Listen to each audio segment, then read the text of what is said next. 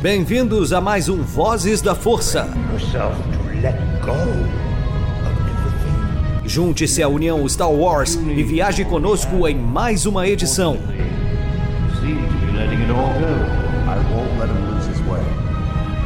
Seja também a fagulha que manterá a chama de Star Wars acesa por muitos anos.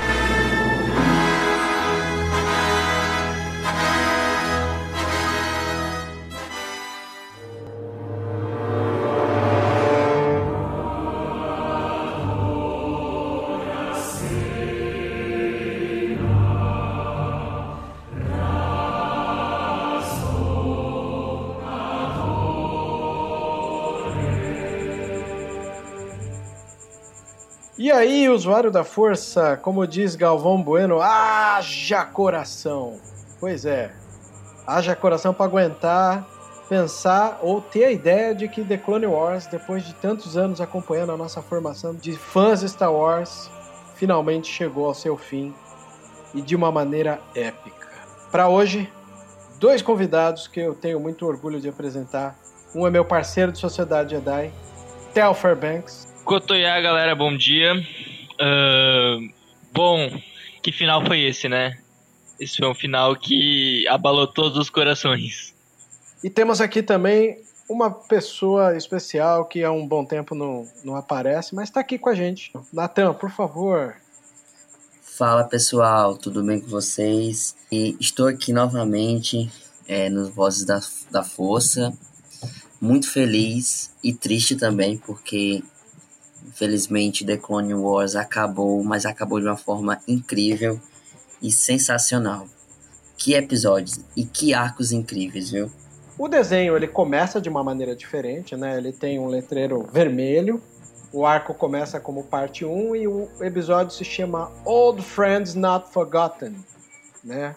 Os velhos amigos não são esquecidos. É uma frase, é, ao contrário dos outros desenhos que carregam aquelas frases de incentivo, e o, os episódios têm nomes, né? E ele começa quase como um filme clássico, com o logotipo indo pro fundo.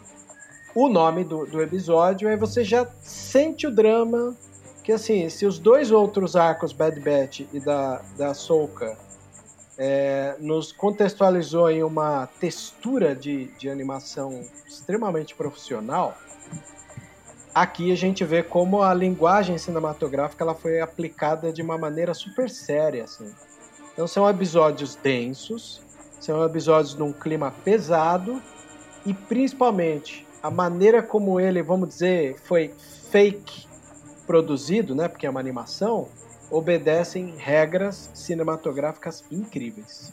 Ele surpreende a gente em vários, em vários aspectos, que a gente já vê várias coisas começando a se entrelaçar com, com a vingança do Sith.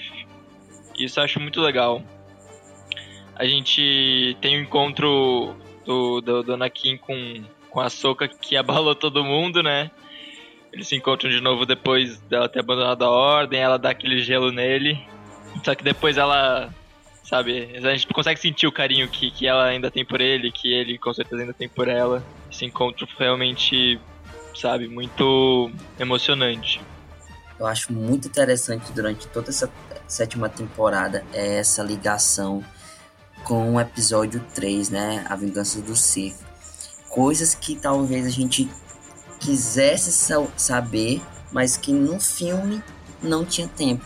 E o Dave Filoni trouxe esse outro lado da guerra, esse outro lado dessa história que não foi contada e trouxe de uma forma excepcional, na minha opinião às vezes, narrativamente, o criador da obra ele pode embutir coisas e pode rechear a gente com alegrias de fanservice. E como todo capítulo começa tendo um, um remember, né? Ele começa ali mostrando, como disse o Theo, as pequenas conexões já com o episódio 3.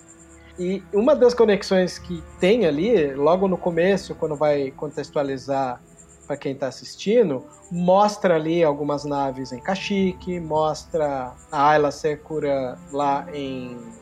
Como é que chama aquele planeta todo colorido? Felúcia. Felúcia, né? Puta, aliás, que, que arte, né? Ela aparece só um pouquinho e dá tempo até de inserir a, a Depa Biloba com o Kenan Jarrus do lado ali. Exatamente. Né? Mas eu vou Muito legal, é, é, um framezinho que a gente vê e dá uma alegria total, né? É, mas tipo assim, eu vou te contar que quando aparecia os frames do. Tipo, teve o Plocon lá, indo pra morte dele, basicamente, e a Ayla também. Você fica feliz em ver aquilo, mas você fica triste porque você sabe o que é que vai acontecer daqui a alguns momentos. É engraçado que você falar isso, é porque esses dias atrás eu vi umas postagens de pessoas dizendo assim: a ordem certa de ver Star Wars, né? E, cara, eu não entendo como as pessoas podem ainda preferir depois dizer que existe uma ordem certa, senão a de produção. Por que, que eu digo isso? Porque essa sensação que você tem aí é o tipo de, de sensação que ela é trabalhada quando você pensa que é, alguns pesos se perderiam quem assistisse em ordem cronológica correta. Você vai assistir do 1 ao, ao 9, qual graça você tem na hora que o Vader fala pro Luke, eu sou seu pai? Qual graça você tem quando você finalmente encontra o Yoda, né? Imagina, a pessoa que nunca viu ver o Yoda lá no, em, em Dagobah, lá em Império Contra-Ataca, e, e, e, fica pensando em achar o, o, Yoda como o Luke imaginou que ia ser o Yoda. Ah, não, Sim. não tenho tempo para perder com você, criaturinha, eu quero falar com o Yoda. Ah, você me julga pelo teu tamanho. Isso são coisas que se perderiam, né? E essa situação que a gente tem de a chance de Star Wars toda hora vai e volta, né? E abrem novos leques, é, é o tipo de situação que nos emociona. Tal qual a gente assistir Rogue One e ver tudo encaixadinho para a gente ter aquelas sensações no episódio 4, né? Como tem os, os fanservices ou easter eggs de personagens como o. Como é que chama aquele que briga no bar, o, o, Theo? Ponda Baba e Dr. Evazan. Isso, que tem eles ali no, no Rogue One, é super legal. Você falou isso da gente ver na ordem certa Star Wars. A gente tá meio que fugindo do tema, mas tudo bem. Eu aproveitei essa quarentena para fazer meu pai assistir Star Wars, sabe, de verdade. Porque ele já tinha assistido algum filme ou outro, eu levei ele para ver todos os filmes da era Disney no cinema, né? Levei minha família inteira. Mas é um negócio tipo, ah, vamos ver o filme do Theo no cinema. Porque assim, porque ele insistiu. Mas daí eu peguei essa quarentena e a gente assistiu todos os filmes de Star Wars, a gente tá no meio de Mandalorian agora. E a ordem que eu peguei foi basicamente a ordem de produção, tirando os spin-offs. Então a gente viu 4, 5, 6, 1, 2, 3, 7, 8, 9, depois Rogue One Solo. E ele, eu achei que foi uma ótima ordem, acho que ele gostou bastante. Uh, uma das coisas que, que eu percebi aqui, tipo, sabe, Luke, eu sou seu pai, é um. É uma coisa que tá, tipo, na cultura pop na mente de todo mundo. Mas quem não conhece Star Wars, sabe, eles sabem a referência, sabe, sabre de luz, a força, Darth Vader, mas eles não não lembram das relações. Então, quando apareceu o Darth Vader, ele falou, o meu, tipo, primeiro filme, primeira cena apareceu o Darth Vader, ele, meu pai falou: "Ah, esse é o pai do Kylo Ren, né?" Deu: "Não, pai, vamos, calma aí." Pois é, cara, tem, tem essa, esse potencial de emocionar. Eu acho que assistir por ordem de produção, a ordem que eu prefiro assistir é exatamente a que você fez. Eu deixo os spin-offs para depois, porque cria também alguns elos, né? E depois que você vê toda ela, é, você, os spin-offs te, te forçam a, a, a, usar a memória, né? Do que, que você assistiu, o que, que você assimila ao assistir os spin-offs, né? assim como assistia às animações de Clone Wars, ela também ela tem dois efeitos legais. É você ver na ordem que eles foram exibidos e depois você procurar a ordem cronológica certa. Né? Então, primeiro, é aquela coisa, né? São sete temporadas agora que a gente tem que assistir na ordem que foi lançada e depois, se puder, na ordem cronológica certa. Aí funciona super bem. Né? Então, poxa, não tem nem o que dizer, né? É, isso que vocês comentaram. E para mim, até aproveito já dando um avanço aqui na nossa análise de, de do último arco. É, depois é, a gente já tem a primeira batalha ali, que é onde está o, o Kenobi e o Anakin. E vocês sabem que eu tive uma sensação, não sei se isso é verdade ou não, se algum dia o Filone vai assumir, mas eu senti nesse episódio, nesse começo de arco, é, uma revisitada ao começo de tudo. Por quê? Eu senti que o ambiente do primeiro episódio do arco, ele revisitou um, um, ambiente muito parecido com o primeiro longa de cinema, onde, onde eles estavam no lugar que parecia uma ponte, né? E tinha aquele lance de você ir à frente para avançar e tomar um, um, um, uma posição do inimigo, né? Aí você tinha os soldados já evoluídos, aí você pega. É legal porque é quase um formato espiral da narrativa, onde você vai analisar eles nesse ponto de reencontro ali, em uma situação semelhante, porém evoluídos, quer dizer, uma tática nova. No primeiro longa de cinema, a coisa mais difícil foi avançar, né? Aí você tem um Anakin abusado, você tem clones embaixo da ponte com uma tática nova, né? A, a segurança do Anakin que está lá conversando e desvia de um raio enquanto fala com Obi-Wan, né? E, e, o ataque surpresa dos clones ali até tomar a, a posição. Né? Até um Anakin que remete a um, a um look do, do, do, do, dos últimos Jedi, né? De lá encarar todo aquele arsenal. Então é, é legal essas revisitadas, né? O Filoni ele, ele é, um, é o tipo de cara que às vezes ele pode fazer o retcon do retcon, que funciona muito bem. Mas é, são mais detalhes que a gente vai falar depois.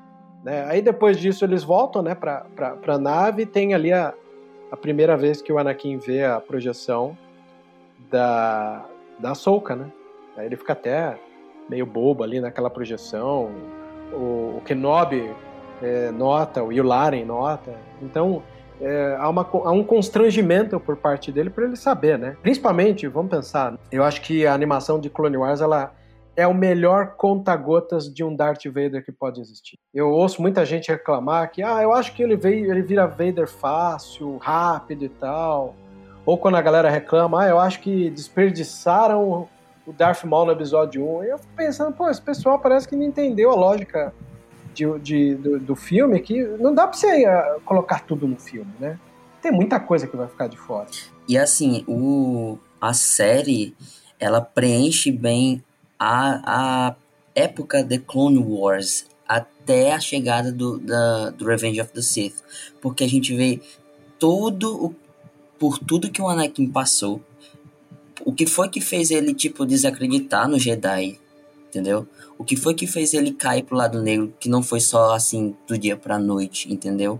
E ele pre e a série preenche bem isso, além de demonstrar que a galáxia inteira está em guerra e a gente vê é, diversas visões sobre essa guerra. Não só a visão dos separatistas e da República.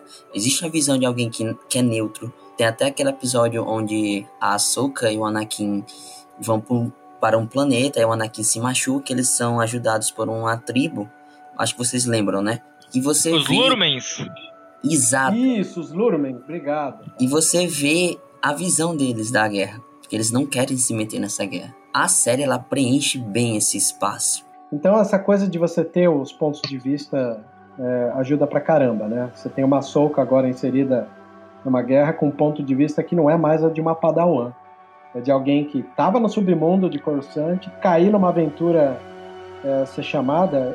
Se a gente for analisar, embora o arco da Soca ele foi um pouco mais fraco do que os outros dois arcos, ele tem uma jornada do herói incrível, que é o que acidentalmente ela esbarra com duas irmãs e vai parar numa aventura e sem querer descobre que o Darth Maul tá vivo.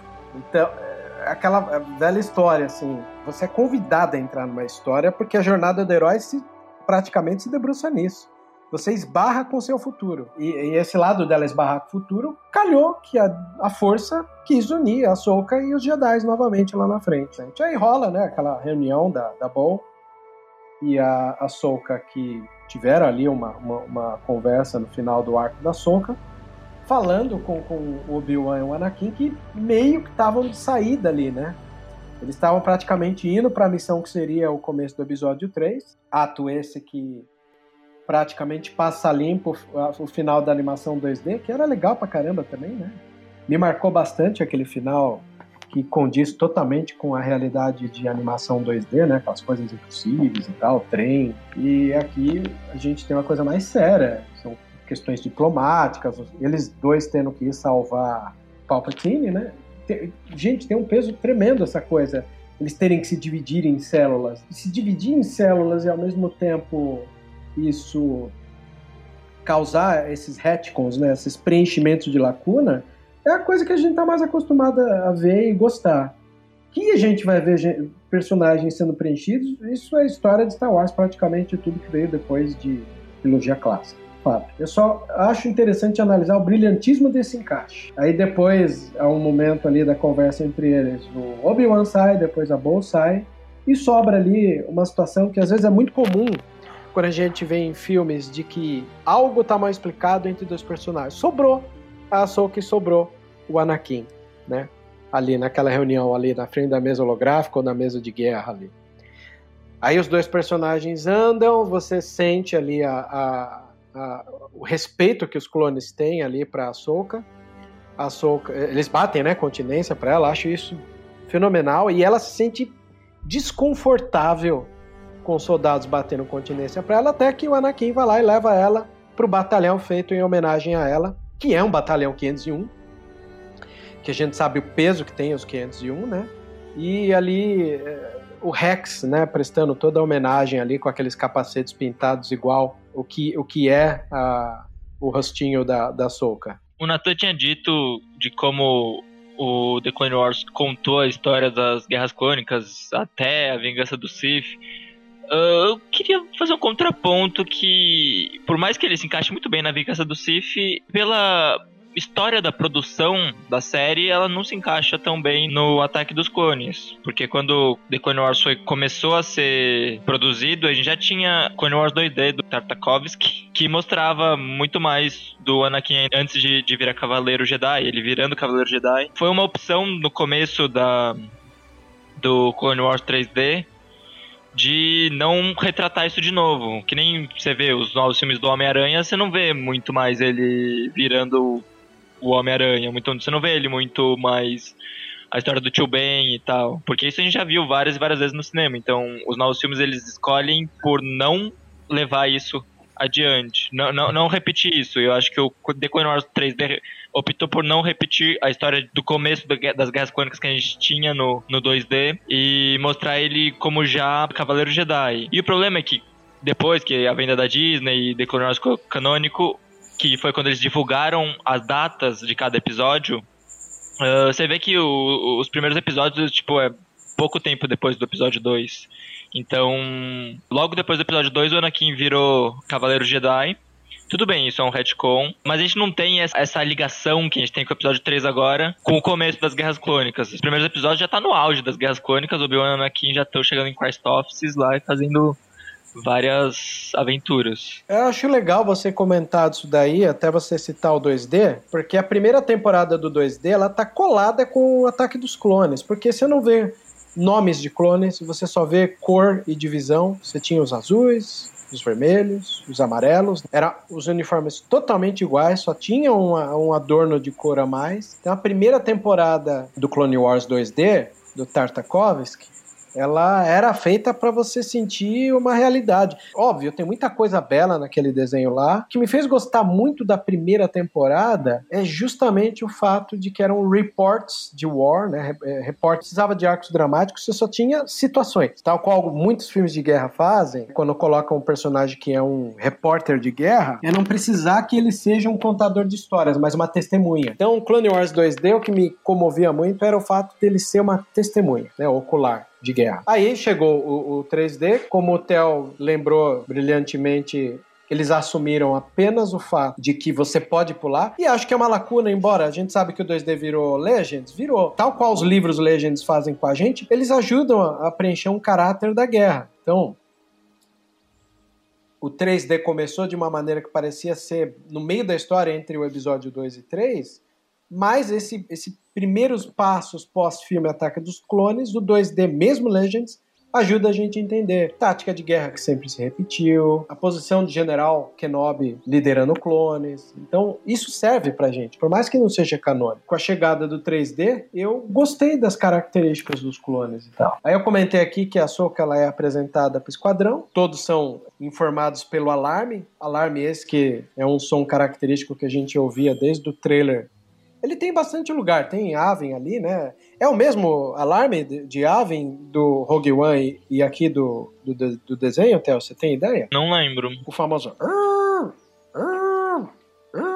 Eu acho que é uma coisa meio característica de Star Wars, assim como Eu usar acho que é assim, Wilhelm viu? Scream, né? Eu acho que é o mesmo. É o mesmo, né? Então, é uma coisa característica. Aí todo mundo tem que correr ali, o Anakin na pressa dá os dois sabres pra ela, uma cena lindíssima. Fica mais lindo ainda pra quem assistiu a Celebration e lembra da, da dubladora da Soka, pegando dois sabres que ela ganha ali, né, do, do evento do Galaxy Edge, e ela liga os dois e faz uma pose assim. Eu me lembro até hoje. Ela ligou os dois sabres lá no palco da, da, da Celebration e fez a pose igualzinha da Soka aqui no desenho, né? É, para mim me marcou bastante isso. Acho que a dubladora tem muito carisma. Aliás, no YouTube, antes da gente ver o último episódio, teve uma entrevista com ela e o dublador do Rex. Uma delícia de entrevista também. Aí, obviamente, ali o Anakin já preparado e mais maduro com, com, com a guerra, ao ver que, que o, o Obi-Wan não podia ajudar, ele sugere a divisão do Esquadrão 501 no meio. Uma parte do esquadrão vai com o Rex, aí resolve um retcon, que era a posição do Rex de capitão para virar commander, né? Pô, a gente vê uma penca de commander aí, né? Commander Cold, Commander Wolf, e o Rex era um capitão, porque no final quem era comandante no lugar dele era a Ahsoka. Então eles resolvem esse também, esse, esse dilema que pairava no ar. Eu achei isso uma das coisas mais legais que tem, assim, para quem se liga em clones, as patentes e tal. E no último, Aí- no último episódio ele faz piadinha, né? Já deu. Já fui tempo suficiente, capitão. pra- Não, não lembro qual que é a piadinha, mas ele faz uma piadinha com ser capitão. Tem, tem, tem uma piada, né, com o cargo. Você vê, Filone ele teve tempo até de escolher direito os diálogos que se teriam. Você não vê um diálogo jogado à toa nesse ato. É porque ele sabe também um pouco como é, né, os fãs de Star Wars. A gente sabe que a, a fanbase às vezes não perdoa até um diálogozinho que tá ali, entendeu? Então ele teve esse cuidado. E inclusive uma coisa que eu venho me, me confirmando durante esse tempo é que o, o Dave Filoni, cara, ele merece algo a mais do que ele tem agora, que o cara se garante, velho. Olha, eu, eu, eu gostaria que a, fanbase, mesmo quando chata, ela tivesse que aprender as discussões da saga da maneira mais civilizada possível. Igual, por exemplo, eu e o Theo conversamos, a gente fala praticamente todo dia no grupo da sociedade. E às vezes a gente se discorda de assuntos, mas de uma maneira tão orgânica e natural que você não, nunca vai entender um tom de briga lá. E, e olha que a discordância é contínua lá, né? Então acho que falta um pouco disso daí. Igual, por exemplo, o Theo recentemente, ele. Não sei se foi o Theo, talvez tenha sido Marcelo do Jedi Center. É, essa foi o Marcelo do Jedi Center, que outra pessoa que dificilmente eu discuto foi quando ele. O Marcelo, na sua implicância com o Filone, né? Que ele tem a sua implicância também, e, e se torna até caricata, assim, um personagem. Quando ele fala que o Filone é um cara que faz Ctrl-C, Ctrl-V do George Lucas. E eu, ao contrário, gosto de falar, não, acho que o Filone não é que ele fez Ctrl-C, Ctrl-V. O Filone, ele entendeu o, mo o modus operandi de George Lucas, que é uma coisa que o- o J.J. Abrams não aprendeu, né? O J.J. Abrams, ele sempre foi um esteta, assim. Os filmes dele lembra ET, lembra Goonies, mas não tem a alma ali, não tem o sangue correndo, como você vê o sangue correndo nas obras do Filoni, é, sem dizer que ele copiou. Não, ele, ele entendeu como funciona, é diferente.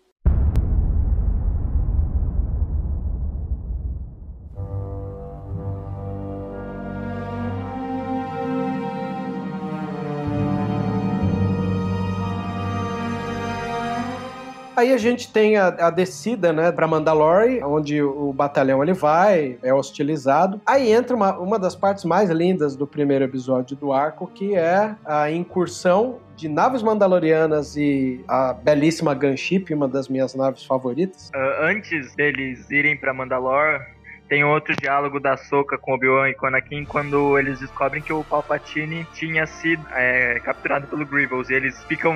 Eles estavam indo lá ajudar a Soka, vendo lá se o conselho ia ajudar. Daí do nada, o Palpatine é capturado, eles mudam totalmente a prioridade pra ir buscar o chanceler. Daí a Soka fala. Daí a gente vê o crescimento da Soka. Ela começa a questionar eles, tipo, ah, e Mandalore, como é que vai ficar? Daí eles falam, ah, não, mas o chanceler dela ok, isso é política, mas e as pessoas? Deles, não, mas tem várias pessoas lá em Coruscant. E daí ela. Eu não lembro o diálogo direito, mas ela, o, o que ela quer o que ela dá a entender, ela joga na cara deles, né? Eles não estão indo lá pelas pessoas, eles estão indo lá pra salvar o chanceler. Então os Jedi estão na política. Eles estão pela política, não para salvar as pessoas. Depois que você lê várias das coisas, assiste Clone Wars várias vezes, vê e revê as prequels, você começa a perceber que os Jedi desse, desse período eles não eram tão legais quando a gente acha que eles eram. Sabe? Existe muita hipocrisia neles. Eles estavam muito mais ligados à política do que querer ser guardiões da paz e da justiça, sabe? Existe a intenção, mas eles acabaram se perdendo muito. Isso você vê pelos diálogos do Yoda, várias no, no episódio 3, no Clone Wars, que, que ele percebe isso. Que os Jedi viraram soldados, não guardiões da paz mais. E a Soka também percebe isso e joga na cara do Anakin do, do, do, do Obi-Wan naquele momento. E que era, pra ela era muito mais importante salvar o povo do que ah, o chanceler foi capturado. A gente vê esse crescimento da Ahsoka, que antes ela tava meio que cega, por assim dizer, pelos dogmas do Jedi. Mas aos poucos ela foi percebendo que na verdade, os dogmas do Jedi estão um pouco errados também. Está um pouco equivocado. Então, a gente vê esse crescimento da personagem durante a série. Inclusive, o David Filoni falou em um dos vídeos, The Clone Wars é, é a gente acompanhando a guerra na visão da Ahsoka e do Rex, por assim dizer. Ele, ele falou isso num, num dos vídeos que saiu no canal do Star Wars, que é Download, que é tipo revendo o que foi visto naquele episódio de The Clone Wars, só que por trás das câmeras, né? Os atores, o diretor e o Dave Filoni. A gente tá falando do crescimento da Soca, a gente já com o nosso crescimento assistir a série, né? E, invoco de novo a questão política. A gente vai ter ali num episódio posterior o Mace vindo de novo sugerindo essa questão da intervenção. Então, pô, acho o desenho riquíssimo. E a Ahsoka também, ela foi treinada pelo Anakin, mas ela também estava sempre junto com o Obi-Wan, que são meio que opostos. O Anakin é o, o Jedi do jeitinho brasileiro e o Obi-Wan é o Jedi do vamos seguir as regras. Então ela, ela absorveu um pouco dos dois, ela e eu acho que por causa disso ela foi uma Jedi muito mais completa do que qualquer Jedi que a gente vê por aí. Isso é, é o Bring Balance to the Force diário, não é o... Mas enfim, a nave vai descendo, aí rola uma incursão, ataques aéreos, uma sequência incrível, né, da, das gunships sendo bombardeadas e umas sequências de ação que eu nunca vi, assim, sabe? Acho que a, a maneira da animação ela melhorou tanto na forma de se gravar, vamos pensar assim, que até aqui nessa simples queda até Mandalore você vê atos ou sequência de ação de, da Soca que importou muito, destemida, pulando de gunship em gunship. É uma incursão até perigosa. E, e, e, volto a dizer, tem os mesmos pesos do primeiro arco do Bad Batch, que é o que? Exibir baixa de guerra. Acho que a gente por muito tempo foi poupado nos desenhos de, de Clone Wars de encarar de frente como o desenho amadureceu em não omitir as baixas de guerra. Então a gente tem muito corpo no chão, a gente tem bastante falhas, né, de soldados é, caindo ali na, na morte, né? E isso tornou o desenho especial pra caramba. Pra mim, chamou muita atenção. E não só dos soldados, mas também de Mandalorianos em si, né? Imagina, se você contasse a 10 anos atrás que ia ser feita uma animação que ia juntar treta com Jedi, Mandaloriano, clones, mais o Darth Maul sendo jogado ali no meio do olho do furacão, você ia falar, cara, isso é uma obra-prima, né? Como, como é que Com pode outras histórias acontecendo, né? É, histórias de caçadores de recompensa, história de droids, e entre outros. É quase uma loucura, como você disse. Com certeza, cara. É um laboratório. Clone Wars, por muito tempo, foi um laboratório do Filone. A gente vê vários diretores de animação se tornando diretores de cinema, né? O diretor dos Incríveis, né? Que, que, que fez filmes. É, então, quer dizer, é um cara que está melhorando. E o Filoni dirigiu alguns episódios de Mandalorian. Então, eu acredito que essa tocada dele de animador para cineasta tem se firmado e preenchido a lacuna de um cara que seria o George Lucas sabendo dirigir. Eu sonho com um dia em ler a notícia assim. Bomba, Dave Filoni ganhou sua própria trilogia. Aí eu vou bater palma de pé, entendeu? Quando eu ler essa essa notícia. Eu concordo. Ainda que ele dirija o primeiro de uma trilogia, seja o produtor dos outros dois episódios, semelhante ao que o, que o Lucas fez, né, com a trilogia original, né, para não ficar muito. Eu acho que até para um bom diretor funciona quando ele consegue fazer isso, né? Ele uhum. dirige primeiro e depois meio que que é uma coisa muito parecida com o Favreau, né, ter feito isso um pouco na Marvel também. Clones e a Ahsoka finalmente chegam ali, né, no, no, nos dutos e começa uma perseguição fenomenal, onde a gente tem ali praticamente uma, uma sequência de filme de suspense, né? Os clones se separam nos dutos, vão procurar, né, os outros soldados e a gente tem ali a, a, a tentativa da tomada de Mandalore e já imediatamente a Bo Katan chega, luta ali com primeiro-ministro Almec.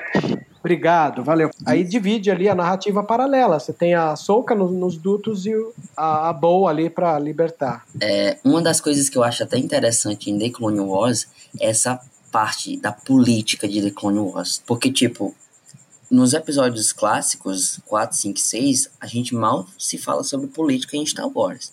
A gente tem esse primeiro encontro com a política em Star Wars em 1, 2 e 3.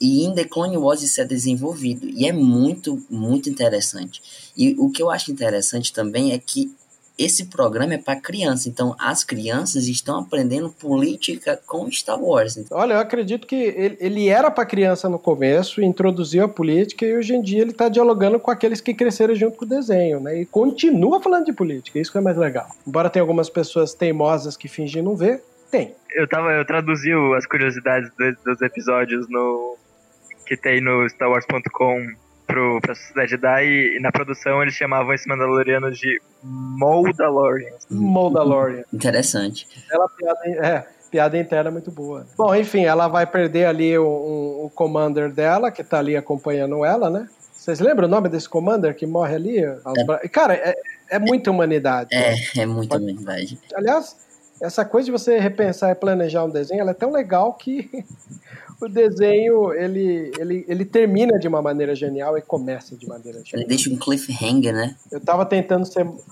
não tão técnico, mas já que vocês me convidaram, vamos dizer, os cliffhangers são, são momentos bons para edição e são momentos bons para você, em situações seriadas, trabalhar melhor. É, sim. Aí chegamos ao, ao, ao episódio 10, né?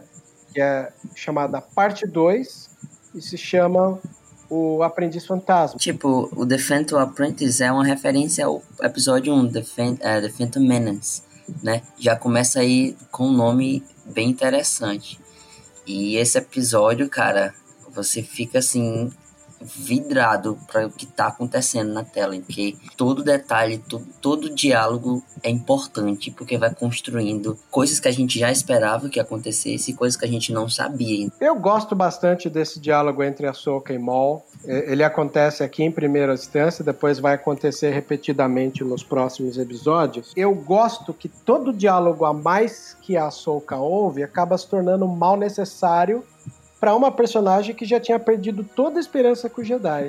Então você tem um ex-Sith, que foi um personagem desiludido pelo líder dos Siths, que é o Darth Sidious, né? Quando a última vez que a gente vai ver o Maul na lógica de Clone Wars é quando ele ficou lá tomando choque após a morte do Savage Oprahs, né, nas mãos do Sidious. Aí a gente tem o retorno dele aqui. Então Maul, ele, ele é um cara que já chega derrotista, né, amargurado, que sabe os planos, ele monta, ele é, isso é uma das coisas que teria sido legal se o filme do Solo tivesse continuado para mostrar o universo compartilhado. A gente vai entender como um personagem sabe demais, ou ele morre ou ele sobe, né? Em filmes, geralmente acontece isso. E o mal sobe como um dos líderes ali, não sei se posso dizer, de algumas máfias. E ele fala o tempo inteiro, né? Ele não tá muito afim de lutar com, com a Soca, ele quer comentar que tem uma grande coisa para acontecer e eles estão perdendo tempo brigando ali. Obviamente vai rolar uma separação ali, de novo, de clones atrás do Darth Maul. E uma das coisas que eu sempre gosto de cinema, e uma das coisas que acontece muito no cinema do Paul W.S. Anderson, que é um diretor que cuida de Aliens vs Predador, Resident Evil, Corrida da Morte e tal. Todos os filmes dele tem uma hora lá que os personagens se separam em algum labirinto e eles vão reduzindo. E isso acontece ali, quase acontece, né, nesse momento ali que eles acabam se separando, perdem o mal e voltam de novo para a torre de controle dentro da, da sala do primeiro-ministro, onde a Bo já está lá na sua posição. E eles conversam ali com Obi-Wan pela holograma e ela revela que o mal tá lá. E é legal, justo nesse momento, o próprio Obi-Wan ouvir isso. Ele cita, né, o Count do Khan, atualiza eles. Aliás, esse é um, lado legal, né? O Ben Kenobi tá interessado no que tá acontecendo. Em, em ele tá presente nos hologramas para acompanhar o que, que tá acontecendo em Mandalorian ao mesmo tempo. Aí a Ahsoka desce lá de novo e descobre que um dos comandos, que é justamente o Jesse, ele é capturado. Aí o desenho, voltamos à sessão de torturas, né? Porque tá aí uma temporada imersa em tortura. Né? Você tem a tortura que o Echo sofreu o tempo inteiro, a tortura que as irmãs sofreram no arco da Soca. E aqui, de novo, um clone capturado sofrendo a tortura de ter que revelar o velho jeito dos filmes de Star Wars, usar a força para o cara abrir o bico. De novo, mal dando seu discurso, tendo apoio desse Mandaloriano que tem o nome de banda de metal, saca? Que é uma coisa legal imaginar que ele tem uns capangas. E ele tem uma cara de capanga. Ele é o Mandaloriano que aparece em Rebels, né? Ele também apareceu em um HQ. Eu acho que é Son of Dathomir. É, ele e o Cast os dois aparecem já lá. Pô, vocês veem que coisa legal? A gente tá aqui lembrando das maravilhas dos retcons de retcon. O que, que eu quero dizer com isso? Muita coisa potencializou essa temporada final porque ela acabou tendo que ser estacionada e depois tendo que ser refeita. Então teve muita coisa que foi corrigida pelo bem e muita coisa inserida que enriqueceu ela, tal qual a gente falou ali no começo do podcast, o próprio personagem do Kanan Jarrus como um padawan ali. É, no caso dessa HQ que o Nathan falou, ela fazia parte do projeto The Clone Wars Legacy, que era um projeto que pegava roteiro, já que The Clone Wars tinha sido cancelado, eles pegaram alguns roteiros que já estavam prontos para fazer novos episódios que nunca foram feitos. E eles adaptaram em um livro, oito episódios, nesse quadrinho, mais quatro episódios. Eles lançaram aqueles episódios inacabados do arco de Utapau. O arco do Bad Batch tinha sido lançado assim, agora foi finalizado para essa sétima temporada. Então, esse quadrinho já era para ser, sabe? Tem muitas ligações dessa temporada com personagens em comum com o livro Dark Disciple e com o quadrinho Son of Dathomir. Uma coisa que eu achei muito interessante, no começo do, da série, a gente via os Mandalorianos do jeito que a gente conhece, os Mandalorianos Mandalorianos que é com armadura, capacete e tal. A gente só via Mandalorianos usando capacete quando eles eram ah, os terroristas do Olho da Morte. E a galera que tava lá no planeta, liderados pela Satine, eles eram pacifistas e tal, e ninguém tinha nada de guerra. Com o passar da série, com a Satine morrendo e com Mandalor passando por tudo que passou, a gente vê até o primeiro-ministro agora com uma armadura cheia de detalhes em ouro e até quem manda no planeta tá lá usando armadura, sabe? É um negócio que a gente tipo não via no começo da série. Essa evolução eu acho que foi muito legal. Por falar em evolução, cenas de ação. Como eu disse para vocês, esses quatro episódios aqui, ou até mesmo do Bad Batch, tiveram cuidados cinematográficos. Assim que eles vão entrevistar o Mac na prisão, eles sofrem o um atentado, né, do, do clã do Saxon. Aí rola uma perseguição da Bow com o membro ali, não sei se é o Saxon ou é aquela mulher que tá do lado dele, no duto dos elevadores, cara. Não sei, eu acho magnífica essa sequência aí de perseguição de elevadores. É quase uma. É o Saxon com a Bow mesmo. Tem uma sequência ali de brigas, né? De ação mano a mano ali que eu nunca imaginava ver isso daí, cara, dentro de Mandalorian. É, e a cena e... da Bocata segurando o elevador com, com a mochila jato é sensacional. Então aí vem uma das coisas que eu mais gosto nesse desenho, que também só é possível porque o desenho foi feito agora. É quando essa membro de cabelinho tipo Sabine, que eu não sei qual é o nome dessa membro aqui, ela chega na reunião do mall e tá lá a reunião com os grandes caras da máfia, né? O mal tá conversando com o cara da mesma raça do Xizor, o atual líder dos Pikes e o Dryden Voss. Isso foi, foi né? foda mesmo. Né? O vilão do filme solo conversando ali. Isso, se não for uma bela enriquecida ali, do retcon do retcon, a, a probabilidade de você reaproveitar, nem sei o que dizer pra vocês, mas eu achei isso maravilhoso. Pois é, eu acho incrível, sabe, Vebs, quando isso acontece. Você liga as coisas, você percebe que tá tudo ligado, tudo conectado. Isso é um, tipo, é uma poesia que você aprecia. Com certeza. E vou além, assim, há risco de imperfeições? Sempre há, porque você tá, às vezes, contando uma história, você tá encaixando alguém, tem aquela frase, é, ah, pegou o trem andando e quer sentar na janelinha. Tem hora que Star Wars é baseado em fazer exatamente isso. É você pegar um, um passageiro socar ele perto da janelinha com o trem em movimento. Nem sempre isso vai sair perfeito, né? Mas eu gosto, na maioria das vezes, quando isso acontece. Obviamente, quando eles fazem isso, pode ser que sacrifiquem uma outra mídia, né? O Theo é campeão para poder analisar. Ah, tenho vezes... vários comentários para fazer. É, já que a gente entrou nessa questão de você inserir um desenho em beleza, né? A questão estética, parece que atrapalhando, mas a mídia mãe, né? Que é sempre o audiovisual, ela tem a liberdade, pelo que a gente notou, de atropelar acontecimentos de livro e HQ. Se quiser aproveitar que a gente tá falando isso e citar alguns. Nessa cena que vocês falaram aí, que aparece os chefes criminosos dos sindicatos, o Dryden Voss não tem nenhum problema tá lá. Eu também acho uma ótima adição Crimson Down ser parte da Shadow Collective. A Shadow Collective, né, Sombra Coletiva, o império do crime que o Mo criou. Bom, a Sombra Coletiva é esse império que o Mo criou com criminosos, né? O problema é que, sabe, depois que foi feita The Clone Wars, a gente teve outras mídias que meio que deram continuidade à história, já que Clone Wars ia ser cancelada. E uma delas é o quadrinho Filho de Datomir, em que a, a sombra coletiva é desfeita e todo mundo meio que abandona o Mou. E depois que eles abandonam o Mou, ele é resgatado pelo, pela Rookcast, pelo, pelo Gar Saxon e tal. E meio que, sabe, isso é meio que ignorado no, nessa temporada e a Shadow Collect Collective tá lá de novo a todo vapor. Tem como corrigir isso, sabe? É só fazer uma história mostrando como o Moff organizou eles, incluiu a Crimson Dawn. Mas por enquanto, sabe? É um negócio meio que parece que passou por cima do quadrinho. Outra coisa também, que essa já é mais difícil de corrigir, é que supostamente esse líder dos Pikes, que aparece aí, ele aparece a primeira vez no livro Dark Disciple, aquele das Adventures com Killan Boss. E supostamente era pra ele ter morrido lá. Só que ele aparece vivo aí já emendando no episódio 3. Então isso é mais problemático de corrigir, sabe? Eles reviveram um personagem secundário.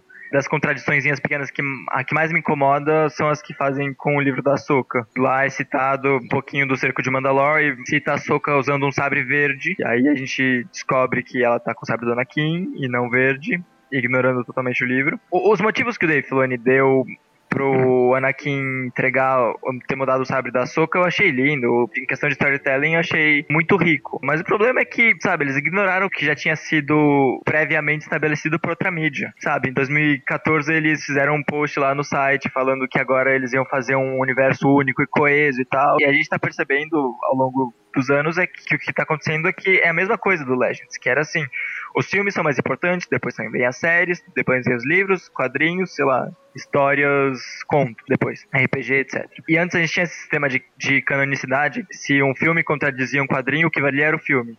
E o que a gente tá vendo é essa mesma coisa de antes. A série vale mais do que o livro. A Lucasfilm vendeu uma ideia que, sabe, não, não tá acontecendo. Isso são implicações que eu tenho com o jeito com que o Story Group leva ao prosseguimento de storytelling do canon que é basicamente orientar para tons de história. Eles querem as novas histórias tenham um tom de Star Wars e eles não, não se importam tanto com pequenas contradições desde que a narrativa esteja boa. Eu acho que daria para fazer os dois. O que acontece é que às vezes eu paro para pensar, será que o Story Group, principalmente quando a gente foi assistir o episódio 9 ali, dá a impressão que o Story Group foi um grupo que foi trocado no período do processo, assim, né? Sim. Porque deixou passar várias boiadas por baixo do rio, né? Por o baixo mais, da ponte, assim. O mais gritante que eu. Gritante, assim, entre aspas, que eu achei foi que no episódio 8 a gente vê a X-Wing do Luke na, na água, né? E é dito que a porta lá que ele fecha foi feita por parte dessa X-Wing. E no 9 ela tá inteira. Aí eu, tipo, é. como assim? De um, de um episódio é. para o outro se consertou? Tem, já foi. Várias rodinhas quando a gente para pra falar, tem dessa também. Bom, enfim, aí o desenho, há um momento que a Bo tem que ver o povo sendo levado para fora. Aí me lembra aquele momento do abismo de Helm, né? Do Senhor dos Anéis, ah, quando você total. tem que esconder as mulheres e crianças nas cavernas, nas catacumbas. Isso tem também em Game of Thrones. E agora tem Clone Wars, essa coisa. A cidade vai entrar em guerra. Então, por favor, se escondam ali. Né? Inclusive, o Dave Filoni, é, eu acho que ele é um grande fã de Senhor dos Anéis, porque teve uma arte que ele colocou com a Soca e o Gandalf meio que conversando. E no final do Rebels, ela parece como se fosse a Soca do White, como se fosse uma. uma ah, combina bem, né, cara? Você pega a maneira como a Soca ficou no final de Rebels ali, se basear, né? Que, que, que ela tenha se tornado quase como um mago do universo do Sim. Senhor dos Anéis. É justíssimo, né? Ainda mais que a gente não sabe como acabou. Aliás, né? Andaram falando por aí que vai ter a Soca, né? No Mandalorian. Theo, você que se liga em timelines, que você é bom com tempo, principalmente que é o pesquisador de história, enquanto eu sou péssimo com isso. Tem tempo cronológico para ter a Soca no Mandalorian ou não? Ah, acho que sim. A princípio, o Mandalorian se passa uns 10 anos depois da, da Batalha de Yavin, eu acho. E ela tá viva no, no final de Clone Wars, ela tá lá indo buscar o Ezra com a Sabine, e isso é um ano depois da Batalha de Endor, eu acho. Bom, enfim, aqui ele, é, é engraçado porque eles mal veem a cidade se retirando ali pra guerra, vão entrar pra sala lá da, de primeiro-ministro, né, do comando da cidade, já tá o mal lá esperando ele sentado lá no trono, né? Ele desviando tá, os tiros da boa ali. Tá muito. Eu achei essa cena sensacional. A Bocatan atirando ele só com uma mão mandando um dedinho, na verdade. Ele balança isso, a mão com o um dedinho, assim, isso, tipo exatamente. quem tá regendo uma música ali e desvia os tiros Sensacional. Todos. O cara, o mal tá muito forte, muito forte mesmo. O mais legal ainda de tudo, para incomodar o fã de Star Wars, ele tá forte sem treinamento. Oi! Como adoro quando isso acontece, né? Esse pessoal que é obcecado por, ah, porque não tem o treinamento. Tá aí, ó. Dividimos de novo uma narrativa desse episódio com a guerra, né, em Mandalore dos clones contra os soldados do Saxon, clones e, e os soldados da Bow contra os soldados do Saxon. E mais um diálogo extremamente incrível entre Maul e Ahsoka, onde ele realmente vai lá e tenta explicar sem ela entender que aquilo faz parte de um plot planejado. De novo, a velha frase, o velho convite, né, que todos os vilões adoram fazer, que é junte-se a mim para acabar com esse problema. Né? Eu acho que muita gente passa batido, mas os filmes, o desenho, quando mostra alguém que se sente como solução de problemas e fala se junte-se a mim, vamos acabar com o problema, colocando-se como única forma de solução de um grande problema que paira no universo, mais uma vez, a espírito de Star Wars é, criticando e, e, e, colocando ali nas entrelinhas o problema dos absolutistas, né? Quem acredita que, ah, eu sou o antídoto para este problema. Como se fosse o salvador desse problema. Isso é bem atual, para é, verdade é bem atual. É isso, você entendeu o que eu quero dizer. Esse momento do desenho, do discurso, é onde, tal qual uma linguagem cinematográfica cobra, tenha muito close-up. Então você tem uma câmera imaginária muito perto do rosto da, da, da Soca e do Mal. E é tão engraçado essa, essa questão dramática da câmera perto, que mesmo Clone Wars sendo uma animação, ele assumiu na animação as próteses, né? Da, da maquiagem do Mal no Ray Park. A gente sabe que esse momento de ação agora foi capturado, né, da, da luta do Ray Park. Enquanto o Mal fala, você vê a, a prótese do latex da, na cabeça, né, onde cola os chifrinhos, a, essa coisa meio plástica no rosto do, do Mal. Então esse foi um presentinho assim que o desenho e a sua tecnologia de imagem nos trouxe, que é uma brincadeira, talvez uma piada interna deles ali de colocar a, fake maquiagem do Mal, que a gente sabe que existe de assistir tanto os making off. As frases do Mal sobre a questão de justiça, quando a Soka vai lá e, e, tenta ser alguém que fala, não, eu acredito na justiça, né? Toda ufanista lá e o Mal vai lá e quebra ela, né? Com um discurso de tipo, isso é só balela, isso não funciona. Há um mal pior por vir e você só tem a chance de poder ficar comigo. Eu sei aonde vai dar o problema, eu sei aonde que o problema vai surgir e você, se quiser acabar com ele, vem aqui comigo. Aí volta para a guerra, tem, como eu disse para vocês, toda a questão de baixa de guerra, muitos corpos no chão, vários clones morrendo, vários soldados do Saxon também morrendo. Aí entra uma das cenas mais belas do desenho, que é quando quebra a vidraça, né? Não sei se vocês lembram disso, com o mal de mão estendida Sim. ali. Dá um slow, né? A gente sabe que no, no cinema, quando você tem uma câmera lenta, é para dar uma impressão de realidade. Você presta até mais atenção. Aí o vidro quebra, entra aquela fuligem da guerra e os dois trocando olhares ali e ele fazendo o convite para ela se juntar a ele. O duelo é muito legal, porque dá uma sensação do of the Fates tão rápido e, realista. Quando a Soka vai lá e diz talvez a prova final do tipo, ah, você quer que eu me junte a você? E o Anakin? Aí ele vai lá e, e diz que não, ele vai ser o, motivo chave. da queda, que é né, a chave né, do problema total. E aí que ela desacredita, né? Ela não acredita nisso. E na hora que eles vão brigar, a fumaça passa na frente dos dois e da fumaça faz alusão ali de mudar da sequência da briga dos dois para ir pro Rex no meio da guerra ali, né? A fumaça dissipa é. da, da, da, briga dos dois e tem o Rex, que é uma, uma, uma noção de, de edição ferrada. Né? Ela consegue jogar ele para fora do, do salão ali, pelo vidro do, do trono. Aí você vê a, a chegada né, do, do, maior número de clones ali tomando conta. Aliás, a chegada dos soldados da Bond, criando toda a diferença de guerra e ganhando a vantagem sobre os soldados do Saxon. A Soka finalmente ali descobre onde está o mal e eles vão lutar num dos lugares mais incríveis que tem. Eles estão nos tirantes, né? Eu lembro disso bem porque uma vez eu visitei os estúdios da Vera Cruz aqui em São Paulo e tinha um senhor que era diretor de arte da época do cinema da Vera Cruz, ele olhava para o teto e falava, tem orgulho disso aqui. Esses tirantes de madeira que seguram o teto e pode ser usado para a, alçar qualquer peso embaixo. Aí eu li isso e falei, ah, tirantes, eu já sabia até, né? E outra, só um complemento como você falou. Além do lugar onde eles estão lutando, também deixa essas cenas de lutas tão sensacionais, é o contexto em que elas estão, né? Pelo que eles estão lutando. E a luta da, do mal contra a Soka é fenomenal, cara. Eu queria que todas as lutas de Sabre de Luz de Clone Wars fossem naquele estilo. Lógico que daria um trabalho maior, mas seriam sensacionais. Porque é uma luta bem coreografada você consegue ver o, o, o Ray Park lá.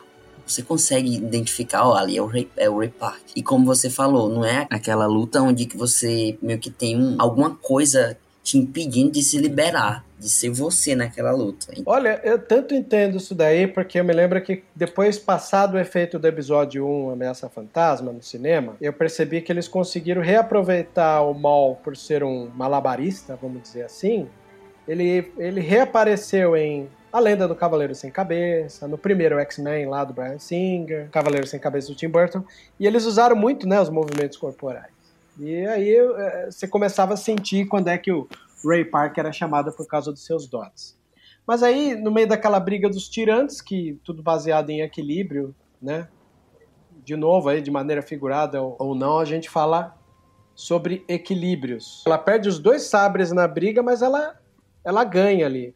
Aí chegam as gunships que até o, o, mal, quando ele sente que ele vai perder, eu acho que ele se entrega para morrer, porque é aquela velha história. Eu prefiro morrer aqui do que ficar escravo do Império, que ele sabia a merda que ia dar. Então ele, ele, meio que se permitiu morrer ali, mas ela segura ele, né, até que as gunships vêm. Aí entra o auge da atuação do dublador do Sam. Como é que é o sobrenome dele? Bom, o Sam, que é, é, é um ator famoso por ser o corpo do, do Star Killer e, e ser o militar que morre no filme O Nevoeiro, baseado em Stephen King. Eu, eu acho esse ator interessante, inclusive. Mas então, há uma atuação incrível da voz, que é a hora que ele começa a berrar que todo mundo vai morrer, todo mundo vai morrer. Meu, aquilo me espantou, cara. Tem outra em Rebels que é bem, bem legal também, quando ele tá em Tatooine e grita Kenobi. Cara, ele grita de uma forma que você fica... Caraca, esse esse ator é demais, pelo menos na dublagem. É. Nunca vi nada dele realmente atuando em filmes, etc. Depois que eles saem com o mal, você tem ali a, a gunship levando ele e ela olhando para aquele buraco, né, do teto, entrando uma luz e uma câmera vai dando um, um zoom out, assim como se fosse um, um drone e acaba ali, né, deixa a gente todo extasiado da maneira que você acabou de ver uma puta batalha ali de, de luta de sabre de luz e chegamos ali no 11 episódio. Ele é capítulo 3, né? A gente chama de 11, mas esse arco final, que nitidamente ele distancia do, do arco de Bad Batch e da Soca, ele, ele é separado em quatro capítulos finais. E parte 3 chama-se Shattered. Sobre, a, sobre essa luta final do, do Mo com a Soca que estavam falando no episódio anterior, isso é outra coisa que eu também implico um pouco, porque no livro da Soca a gente tem um prelúdio, o, o, o, prólogo do livro é uma ceninha no, no cerco de Mandalore, e o Web estava falando das locações onde fica onde cada luta é, é, executada. E a gente não teria uma luta assim, segundo o livro da Soca. A luta seria não no, na sala do trono lá, e seria em uma dessas praças que tem em Mandalor. E o jeito que eles capturariam o Maul era com a Soca distraindo ele para pro Rex e a Bocatan, sei lá quem, pegarem um, um desses raios de energia, é, esses escudos de energia que, que imagino que seja aquele parecido com que pegou o Anakin o Obi-Wan e o Chanceler no, no começo do episódio 3, que eles estão correndo e só desce o negócio do, do teto e pega eles. Imagino que seja, fosse algo assim, que a Soka distrair o Mo pra eles, tipo, era parte de um plano capturar o Mo. Não era algo que, tipo, aconteceu que nem foi no episódio meio do nada. Mas acho que das pequenas incoerências que eu me lembro, essa foi a, a maior e a que é a última que eu vou falar aqui, que é a última que eu lembro, na verdade. Que faz parte do episódio 11 ou não? Não, é do ou... episódio anterior. É o finalzinho. É quando o Mo é capturado, assim. Isso era retratado um pouquinho no, no prólogo do, do livro da Soca. Eu até fiz um post pra Sociedade Jedi recentemente. Qual o título do post? Como é o Cerco de Mandalor, segundo o livro da Soca. Foi antes de lançar o episódio. Ah. Sabe, eu peguei a tradução dos tradutores dos Wills e, tipo, eu colocava uns dois parágrafos, daí eu pegava uma cena do trailer para tentar representar, mas obviamente não encaixava tão bem porque, sabe, o livro não foi respeitado. Então, ali no começo você tem a cidade voltando ao normal, aí a Soca e o Rex vão naquela reunião holográfica lá entre conselho, né? Aí Mace Windu comenta, né, sobre a morte Grievous. do Grievous. No episódio anterior, naquele diálogo, quando ela chega na sala, é revelada a morte do Doku. Então, quer dizer, vão soltando pérolas temporais para a gente se localizar em que momento paralelo esse desenho acontece. Teve um momento nessa reunião que eu fiquei com muita raiva, que foi do Windows. A Soka falou que tinha conseguido capturar um Mol. O Yoda falou que ela fez um grande serviço em nome do Jedi. Ela falou, não, ela fez um serviço como cidadão de Coruscant. Aí ela queria saber sobre alguma informação sobre o porquê do, do Anakin estar indo em uma missão secreta em relação ao chanceler. É, o Windu sempre foi um cara Sim. meio grosseirão, né? Você vê nos outros arcos lá, ele não deixa de ser o arrogantão até com o Android, né? É, Pega pesado com o Android. Ó, oh, oh, você se renda, eu vou destruir. E, o. Mace Windu e o Kiat Mundi são os maiores exemplos do, de tudo que tem de errado com a Ordem Jedi. Sabe, é o Zé Regrinha que prefere expulsar a Padawan da Ordem. Eles estão sempre muito ligados a, a, a seguir o código, sempre, e acabam, sabe, não sendo humanos como os Jedi deveriam ser. Humanos no sentido ah, entendi, de. São, são meio caxias. Cara, tanto é que eu fui rever. Quando chegou na sexta-feira os filmes na Amazon Prime, das trilogias, eu falei, ah, vou começar pelo que eu menos gosto. Assim, dos prequels. O que eu menos gosto das prequels, que é o, Ataque dos Clones, queria ver. Aí logo no começo tem a hora que entra ali a Amidala e, e comenta ali. A Padme entra e já fala: ah, tenho certeza que é o Conde que fez isso. O primeiro Zé Regrinha a falar é o que é de mundo. Ele fala: ó, o cara é um idealista não um assassino. E meio que essa influência, esse modo deles agirem, né? Influenciou um pouco o Obi-Wan. Enfim, a reunião ali a, acaba com o Maul sendo grosseiro e, e finalmente o Yoda não interfere, mas fica um pouco mais para ouvir o que ela tem a dizer. Aí entra aquela cena belíssima, né, dos Mandalorianos cedendo aquele mini prisão que era a última da cidade para conter o, o Maul eles usam até algumas frasezinhas engraçadas ali, do tipo, a gente tinha isso aqui para os loucos aí que usava força. Né? Eu acho belíssimo aquilo, né? Porque é uma. É um mini presídio com todos os desenhos mandalorianos ali, né? Sobre o episódio 11 ainda, o que eu acho, achei interessante foi ver a relação Rex e Ahsoka e ver que depois, o, mesmo que o Rex tenha dito em Rebels que não tinha traído o seu Jedi, é, ele não, não tinha tirado o chip ainda, e quando aparece o, o, o Palpatine pedindo para ele executar a Ordem 66, né, ele reluta, mas ele acaba cedendo, porque é mais forte do que ele. Isso foi muito interessante de ver essa relação antes disso acontecer. E outra coisa que eu fiquei assim, chocado, não, não chocado, mas fiquei tipo animado de ter visto foi a Ahsoka sentindo que algo estava errado com o Anakin, entendeu? A gente percebe que esse bond entre eles, essa ligação é muito forte, muito forte. Porque ela tava, sei lá, vários parsecs de, de distância do Anakin e ela conseguiu sentir porque ela tem esse bond incrível com ele. E foi muito triste, cara. A cena onde os clones atacam a, a cara, é muito triste. Tudo tudo constrói para ser triste e, e, ser tenso. A música, a forma como ela olha para ele, a forma como ele olha para ela e chora. Inclusive, tem um detalhe dele chorando. É muito tenso e muito triste. Cara, eu digo até mais, assim, a trilha sonora é uma coisa que me chamou muita atenção, né? A trilha sonora do capítulo 11 e 12, ela me remete muito à trilha sonora de Blade Runner. Sim, né? exato, exatamente. Eu também pensei a mesma coisa. Tem um, muito uma pegada Blade Runner. Eu fiquei pensando assim, caraca, é um Blade Runner aqui. É o mesmo compositor, porque é muito parecido.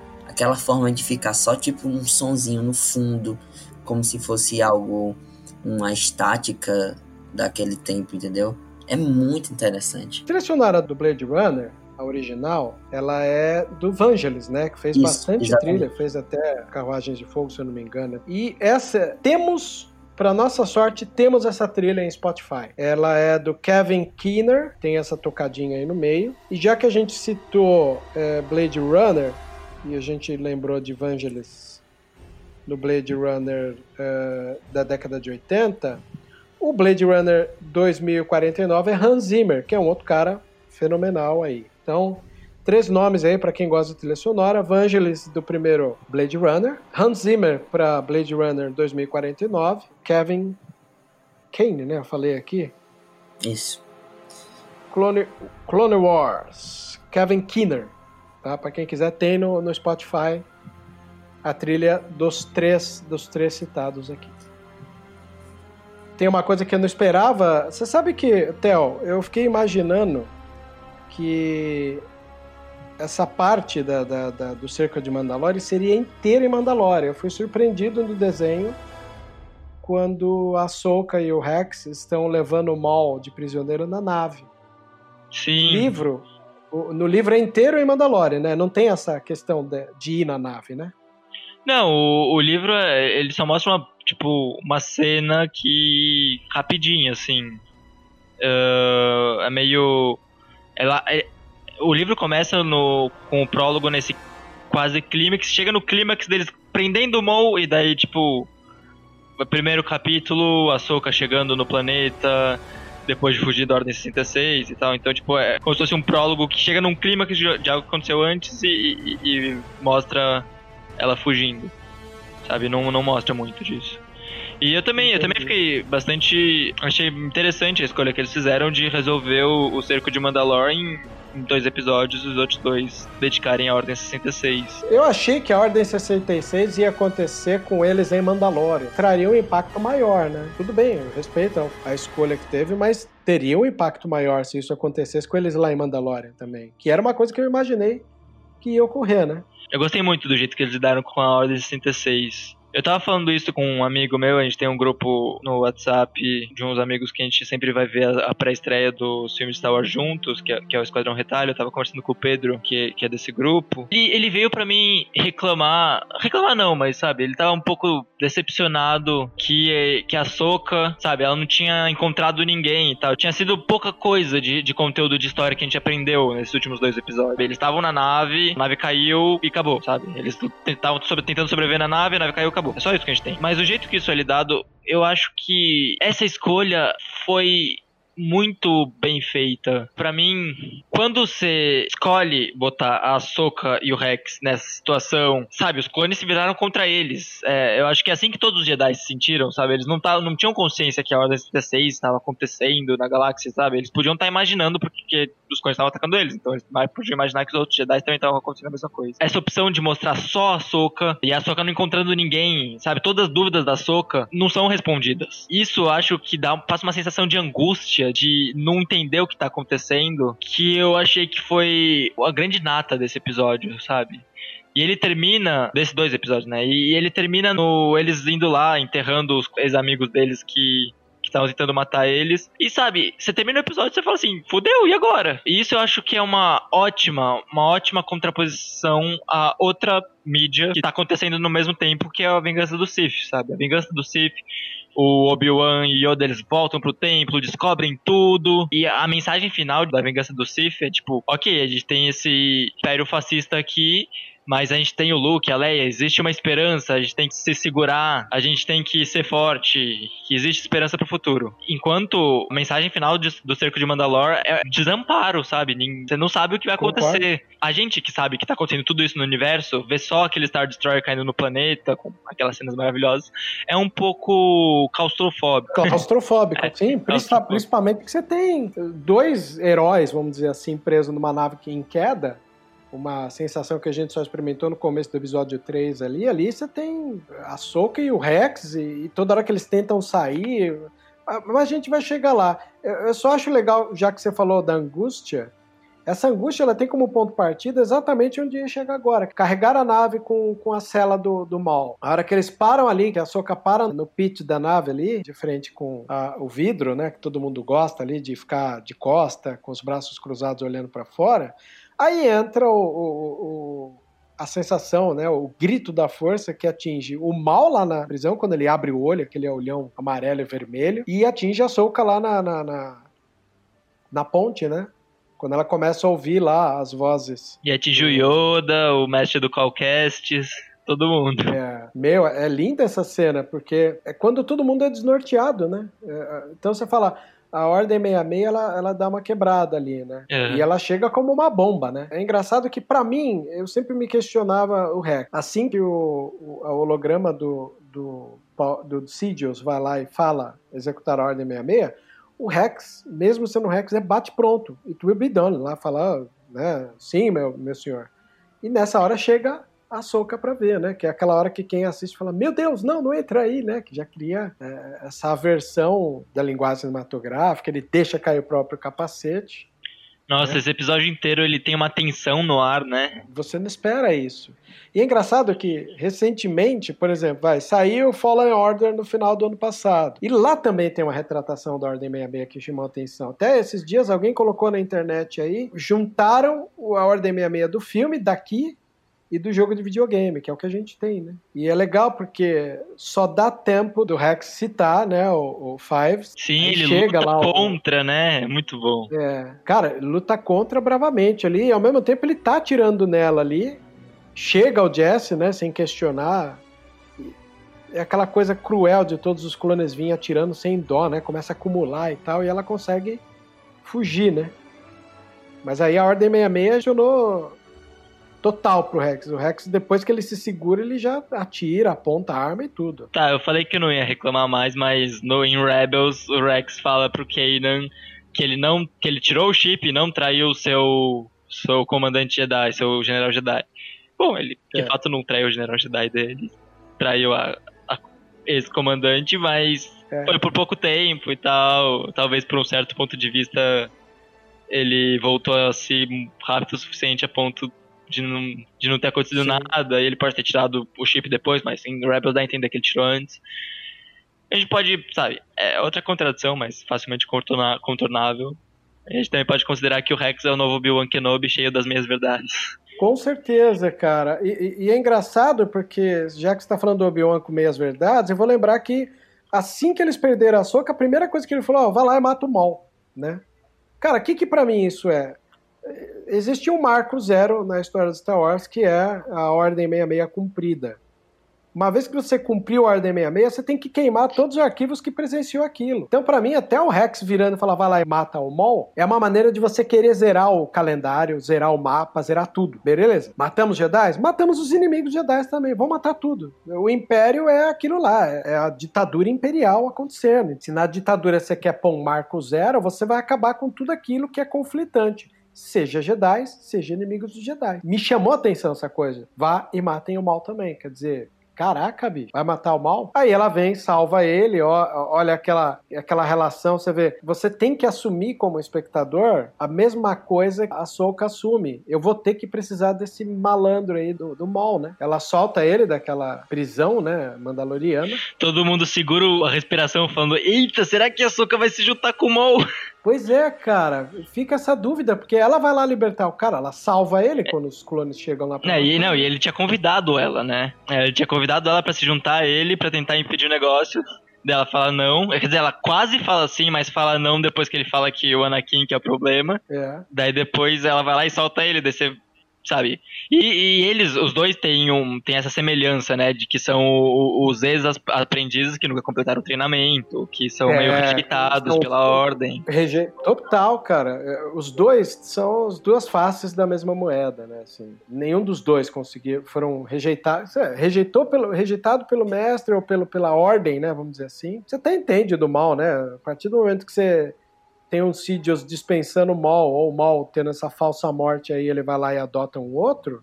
Você tem ela perdendo a crença no Conselho Jedi, perdendo a crença nos Jedi em si. Ela vai atrás dele simplesmente porque ela quer entender o que, que era isso. Porque ele, se ele já profetizou, vai dar bosta lá na, na sala de, de trono de Mandalore e ela vê que isso aconteceu, a única pessoa que chega na cabeça dela, puta, o único cara que tem resposta para isso é quem virou e cantou a bola para mim de que ia fuder tudo, né? Ela vai atrás dele e ele fala. O mínimo que ele fala também não ajuda ela muito, né? A única coisa efetivamente que funcionou quando ela pergunta é o que sobrou do Rex quando ele fala Fives. Aí ela solta ele, porque ela sabe que ele vai ser um cão raivoso. E, e, que cão raivoso, né? Porque fazia falta a gente ver o, o mal usar a força, mesmo sem o sabre de luz, usar a força, né? É, seja uma distração, ele foi a melhor distração que ele poderia ser. E funcionou, porque ele vai lá usando a força dele. Aí entra uma cena linda que é ela com os Astromex, né? Não tem coisa mais bela do que uh, a presença dos Astromex. Que é uma coisa que a trilogia nova não utilizou muito, talvez tentou remendar isso no nono filme, né, com aquele astromech que é dublado pelo J.J. Abrams, né, que tem a cabeça de cone, mas era uma coisa muito com a cara do Lucas, né, você ter bastante astromech. Aí ela vai lá e tem três astromechs para ajudar ela ali. Sim. A entender, entrar no, no, no circuito, lá, a entrar no sistema e descobrir sobre o Fives. Aí é legal porque quando eles abrem o holograma para ela, a gente tem os primeiros Jedi gêmeas lá que morreram na mão do Tup, quando deu a pane no Tup. A Triplar e a Tripli.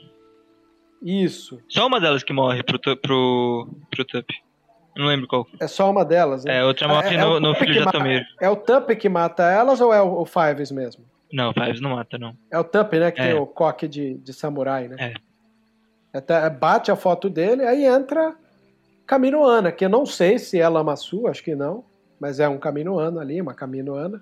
Ah, é aquela. Eu acho que é aquela aquela doutora, eu não lembro o nome, mas tem essa doutora que acho que é meio que a chefe do, do, dos clones lá. Do departamento de clonagem. É. Ela descobre ali, né, sobre o que, que é a, a, o shape instalado, aí ela tem que arranjar uma maneira de, de salvar, até porque a gente lembrou aqui esse elo que ela tem com o Rex, né? Você sabe que demorou para notar esse elo que ela tem com o Rex? Eu não sabia disso, não. Eu comecei a ver muito desenho de fanfics, né? Que é ela sempre com o Rex, brincando, apoiado no ombro dele e tal. Isso acabou se firmando com o tempo. Eu nunca tinha parado para notar nesse grande valor. Né? Mas enfim, Uhum. A gente tem ali o, o, Mal se virando sozinho, né? Com, com, com os soldados. Até tem uma hora que é incrível, ele, ele prensa alguns lá com umas chapas lá. E tem uma hora que ele fecha a porta quadrangular para arrancar o braço de um fora para ele pegar o, o, comunicador que é do braço. E aí ele fica andando por aí só com o braço na mão, só ouvindo. É, cara, aquilo. Você vê, o cara é cruel pra caramba, cara. É mó obedece esse personagem. Não tem como não gostar do mal, né? É, é, tem hora que a gente entende aí o porquê que é tão, é tão foda isso. Aí ela consegue criar ali uma cilada para poder pegar o Rex, né? Os Astromex dão aquele, aquele distração e, e choque, né? E ela pega ele e leva lá para a sala de cirurgia. Né? Aí algumas pessoas reclamam, ah, mas foi muito rápido que tirou e tal. Pô, gente, é a velha história, né? A gente tem uma animação de 20 minutos que tem que contar tudo. Então tem hora que você tem que saltar o tempo e acionar um grande foda-se pra isso. Aí entra uma coisa super terna aí, quando ela coloca ele deitado em cima dos três droids que leva ele pra, pra sala de cirurgia. Achei super bonito da parte dela deitar, né? Ele vai deitado pra lá, pra poder fazer a cirurgia da, da retirada do chip. Aí entra mais um easter egg que todo mundo tanto ama, que é quando a tecnologia não funciona para escanear, aí ela vai lá com as mãos, né? E fala as frases do Shirut Imur, que levou vários fãs às lágrimas. Eu andei uh, perguntando para geral, até a Nicole, a Jaqueline, a minha amiga lá da, de, de Cascavel, a Tarinê, que tem o Rex como, como personagens favoritos, ficaram extremamente é, tocadas, né, com a frase do Shirut. Beleza, consegue, tá lá, super rápido, tirou o chip. A gente, a gente tem várias uh, referências do, de várias cenas das sequels, né? Da sequels, é. não, da, dos filmes da era Disney ao longo do episódio, Sim. né? Desde o Anakin, no, naquela primeira cena do Anakin, que é. rima muito com aquela cena do Luke no episódio 8. Essa do, de repetir as frases do Shirut. Tem uma outra terceira, ah, a terceira do Maul, usando a técnica de, do Kylo Ren de, de de vasculhar a mente do Jesse, sabe? Tem várias coisas Sim. que foram estabelecidas na, na, nas sequels que Dave Filoni trouxe de volta para esse episódio. E isso era algo que não, a... provavelmente não estava planejado, né? Sim, ou até coisas simples, como assumir a mãe da Sabine, né? Ali do lado da, da Bo. Ah, é verdade. A Ursa Rainha. Quando a Ursa é. Rainha apareceu sem capacete, achei demais também. Eu também, cara. Tá ali os presentinhos. Quer dizer, é, eu acho legal ver na, no David Filoni, essa coisa do tipo contextualizar para nós as obras da era Disney. Porque se ele é um cara que bebe muito da essência do George Lucas, podia ser que ele nem esbarrasse né, com a atualidade de Star Wars. Então ele conseguiu trazer elementos para nos deixar familiarizados. Aí a gente chega finalmente ao último episódio, sombrio. O último desenho do arco, o décimo segundo, ou a gente chama de parte 4, História e Morte, né? Victory and Death. Ela começa com uma música bem pesadona, assim, meio, meio Do of the Fates, com vozes e tal. Aí a gente tem o, o cruzador, eles tentando entrar na cela. É um desenho com uma corrida, né? Contra o tempo. Que é o Rex já acordado sem chip, a Soka. Tem uma coisa super legal que ela arremessa a porta. Você falou de coisas do, do, do, da sequel. Eu me lembro da porta arremessada no Paul Dameron, né? No episódio 8, quando ele se tranca ali. Uhum. Aí os caras estão estão também abrindo a porta na base da solda ali. A porta é arremessada ali. Aí o, o Rex sai e uma das cenas também super delicadas e bonitas é ele olhando para os corpos e desviando. De novo, o mal ali tentando fugir. Aí fica essa brincadeira de gato e rato, do, do o mal também destruindo. Aí tem uma sequência muito parecida com o episódio 1. Você lembra que é o mal indo no, nos anéis ali, naqueles pits da, da torre de controle ali? Quando ele puxa com a força para desmantelar tudo ali? Que é onde ah, começa a nave. Quando ele começa a derrubar a nave. Ele começa a quebrar a nave por dentro, cara. É muito pedreiragem isso, né? e é isso que salvou a Soka e o Rex, né? É, foi, porque quando que você imaginar que quando a, a Soka vai lá Aí já, Natan aí citou, vamos aproveitar que Natan comentou agora há pouco do Senhor dos Anéis. Me lembra muito essa parte de quando o, o Gandalf cita o Gollum. O Gandalf fala assim: não, não matamos o, o, o, Gollum porque a gente não sabe o papel dele nessa história, né? Então quando a, a, a Soka vai lá, liberta o, o mal da, da prisão e fala vai lá e distrai, ela soltou ao Léo ele porque, né, sabia o quanto ele podia ser útil. E ele é útil, né? começa a destruir a nave por dentro, a nave sai da, da, do hiperespaço. A nave sai do hiperespaço. É muito legal porque ela sai do hiperespaço e já para saindo fumaça, né? Sim. Alguns cuidados visuais que a série tem da evolução é ela desmantelando ali para cair. Você sabe qual é esse planeta que, que é? Olha, não sei.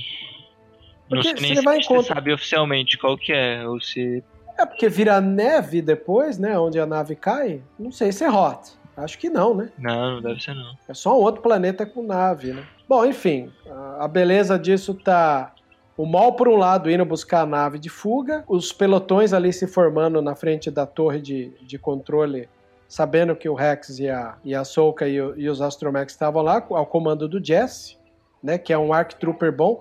Aí entra essa coisa, a gente viu o Jazz com a, as ombreiras duplas, né? Que é igual o Fives fazia parte. Né? É, quando tem essa ombreira dupla, né? Que é o Paldron dos dois lados de clone, é porque é um Arc Trooper. Ele é um cara, às vezes, mais preparado que um comandante do que um capitão. Uhum. Por isso que foi tão duro na queda ali, né? A, a luta dos dois. Acho que essa, esse diálogo entre ela não querer matar os clones, né? Porque até o, o, o, Rex tenta, né, alguma coisinha ali do tipo, não, vai lá, eu tô aqui, e ela meio que se nega, né, um pouco disso. Ela vai pedir ajuda para os Astromex de novo. Mas aí tem aquele truquinho básico, né, que é o, o, o Rex trazendo a, a Soka de prisioneira, E, e, esse tempo que eles ganham é o tempo suficiente para você ver como a Ordem 66 na cabeça dos clones ela é tão pertinente e, e martelada ali que não dá tempo do, do, Rex negociar. Quando ele tenta negociar, imediatamente o, o Jesse já vira e fala assim: ó, você tá preso porque você tá traindo, ajudando uma Jedi. É aí que, em cima da hora, os droids vão lá e conseguem trabalhar com, a, com, a, com o lance do assoalho, né? Do, do assoalho cair, é, vira essa coisa da, da fuga entre ela e o Rex tentando pegar uma nave. Nossa, o Vebs, esse droid que você, esse, esse, droid que você falou aí, vermelho e, e amarelo, é mais um verde claro, é. na real. Ele já apareceu mais de 10 episódios da série, desde trilogia lá de Ryloth, em qual temporada? Na primeira temporada ele tinha aparecido. Cara, não tinha me ligado, que muito bom. Eu também não até agora. Os outros dois só apareceram nesses dois episódios, mas esse episódio, esse que é o R, R7 a, a R7 A7. Sei. Que ele é o astromecânico que basicamente pertencia a Soka. Que da hora disso, cara. Eu não sabia. Oh, Batalha de Umbara, Katunei Modia. Ah, bom, isso vai, vai fazer eu simplesmente maratonar de novo a série, né? Não tem nem o que dizer. A gente tem ali a, o mal alcançando a nave para fugir e a Ahsoka indo lá segurar a nave de novo, remetendo a Rey no episódio 9. Aí entra a adaptação do livro pro desenho, né? Que no livro tem essa coisa entre ela ou largar o mal pra ele fugir, ou salvar o Rex. Sim. Só que num outro contexto, né? Aí eles adaptaram isso pro desenho, que é o quê? O mal com a nave querendo fugir, o Rex lá atrás já toma um tiro no Paldron, né? É. E ela, ela escolhe, vai ficar com o Rex, obviamente, forjando aí a ideia do livro. E a cena dela segurando a nave com o Mo tentando fugir, eu achei sensacional também.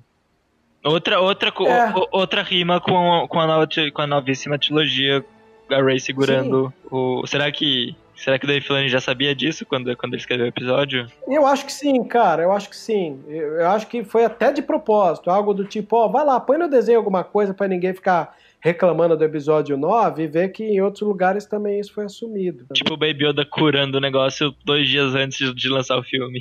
É, cara. Esses paralelos não são coincidências. Bom, enfim, ali existe mais crueldade dos clones quando eles vão matar. A gente já tem o R7 ali sendo morto na hora da escolha entre a Soca segurar o ou, ou libertar ou salvar o Rex, né? Uhum. Aí o R7 é o primeiro aí. Aí você tem a morte dos outros droids, né? Nossa, os, clones executam a Ordem 66 nos droids, eu fiquei chocado.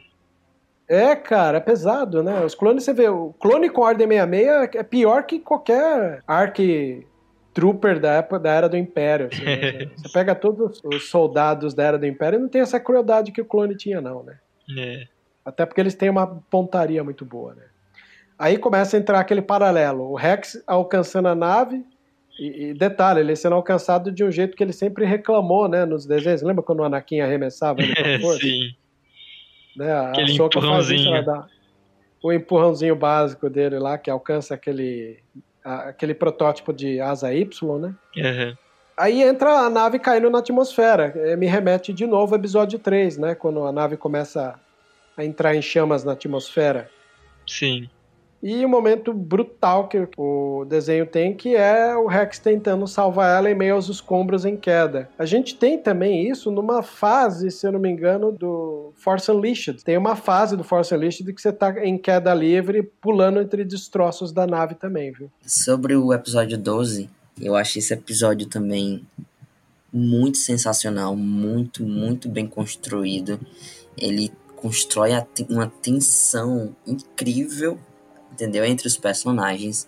A Ahsoka, eu achei muito interessante essa relação da Ahsoka com os clones, de que ela não queria machucar eles, porque ela tem, tem até uma fala com o Rex, que ela fala, é, eles querem morrer, mas eu não, não vai ser eu que, vou, que vai matá-los. E o Rex fala que ele entende o que tá passando, mas quem tá lá não, não são qualquer pessoa, são os irmãos dele. E isso meio que é tocado por essas palavras. Você fica assim, é, poxa. E no final, quando a nave tá caindo, eh, me lembra muito videogame, sabe? Force Unleashed e até o mesmo Jedi Fallen Order. É a parte que ela tá correndo, tentando entrar na nave e o, o Rex tentando ajudar ela. Foi muito, muito, muito legal, muito bem construído. E no final, aquela tensão E como a gente já tinha falado anteriormente, aquela trilha sonora parecendo um Blade Runner, construindo mais essa tensão e deixando a gente triste.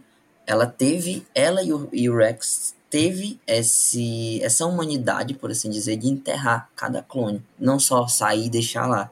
Bom, enfim, depois que o clima passa, fica aquela, aquela, aquele, aquela depressão, né? Quando ela, ela é salva e tal, aí obviamente você tem ali a cena final que é ela enterrando o sabre, já usando aquela, aquele grande manto que ela usa no final do Rebels, né? Sim, e uma coisa legal dessa cena, né, que eles enterram os clones, hum. eles mostra mais da humanidade da Soka, né? É, aquilo que o, que o Nathan falou, que a Soka, uh, ela é mais humana, sabe? Ela, ela, ela é melhor, mesmo ela não sendo uma Jedi, ela é a melhor Jedi que tem. Antes ela se recusou a matar os clones que eram amigos dela e agora ela, sabe, foi lá e enterrou, um, foi lá procurou o corpo de um por um e enterrou todos que eles conseguiram encontrar. Ela e o Rex, né? E essa cena, uma coisa, eu não vou falar, uma coisa que o, se você perceber, é um, tem um simbolismo muito grande é que o Jesse é um clone que é o que, que age como o líder do, dos clones executando a Ordem 76, do 501 executando a Ordem 76. Ele tem a, o símbolo da República tatuado na testa, no, na testa e no capacete. E quando eles botam o, o, o capacete do Jesse, sabe, na frente dos outros clones, porque era o, sei lá, o líder deles, o, o Ark Trooper ali, é, com o símbolo da República lá na frente, significa tanto a morte dos Jedi, dos clones, assim como também significa a morte da República, que acabou de sucumbir. Isso, Caraca, eu achei, bicho. Eu achei um simbolismo. ponto de vista. Sim, cara. isso eu achei um simbolismo do caralho. Um simbolismo, tipo, muito foda. Uh, eu não vou falar que fui eu que, que percebi isso. Quem percebeu isso foi o, o, o, Alex do Star Wars Explained, que assistiu a review dele do, do, do, episódio de hoje. Ele, ele falou esse. Ele apontou esse simbolismo. Eu achei, sabe, minha, mente explodiu na hora e, e, e, aparentemente explodiu a sua aqui também agora, sabe? É um simbolismo muito grande, assim, muito bonito. É, sobre esse, esse simbolismo, eu já grudo com outro que eu, eu observei aqui, que é o que? Assim que ela enterra e você tem o Rex ali olhando de longe, ela já com aquele super manto lindo que aparece no final de Rebel, você tem ali um, um salto temporal, uma elipse, aí já mostra uma Imperial Shuttle pousando, aí você tem os Snow Troopers, aí quem assiste já vê, pô, saltou o tempo, Snow Trooper. E o que eu achei interessante é que não há nenhum diálogo até a, o final do episódio, o que deixa essa cena mais foda ainda, pelo menos para mim. Entendeu? A gente vê o Murai, que é aquela avezinha, né, voando. É, um detalhe que eu achei interessante é que dá para ver os olhos do Vader no capacete, você consegue ver.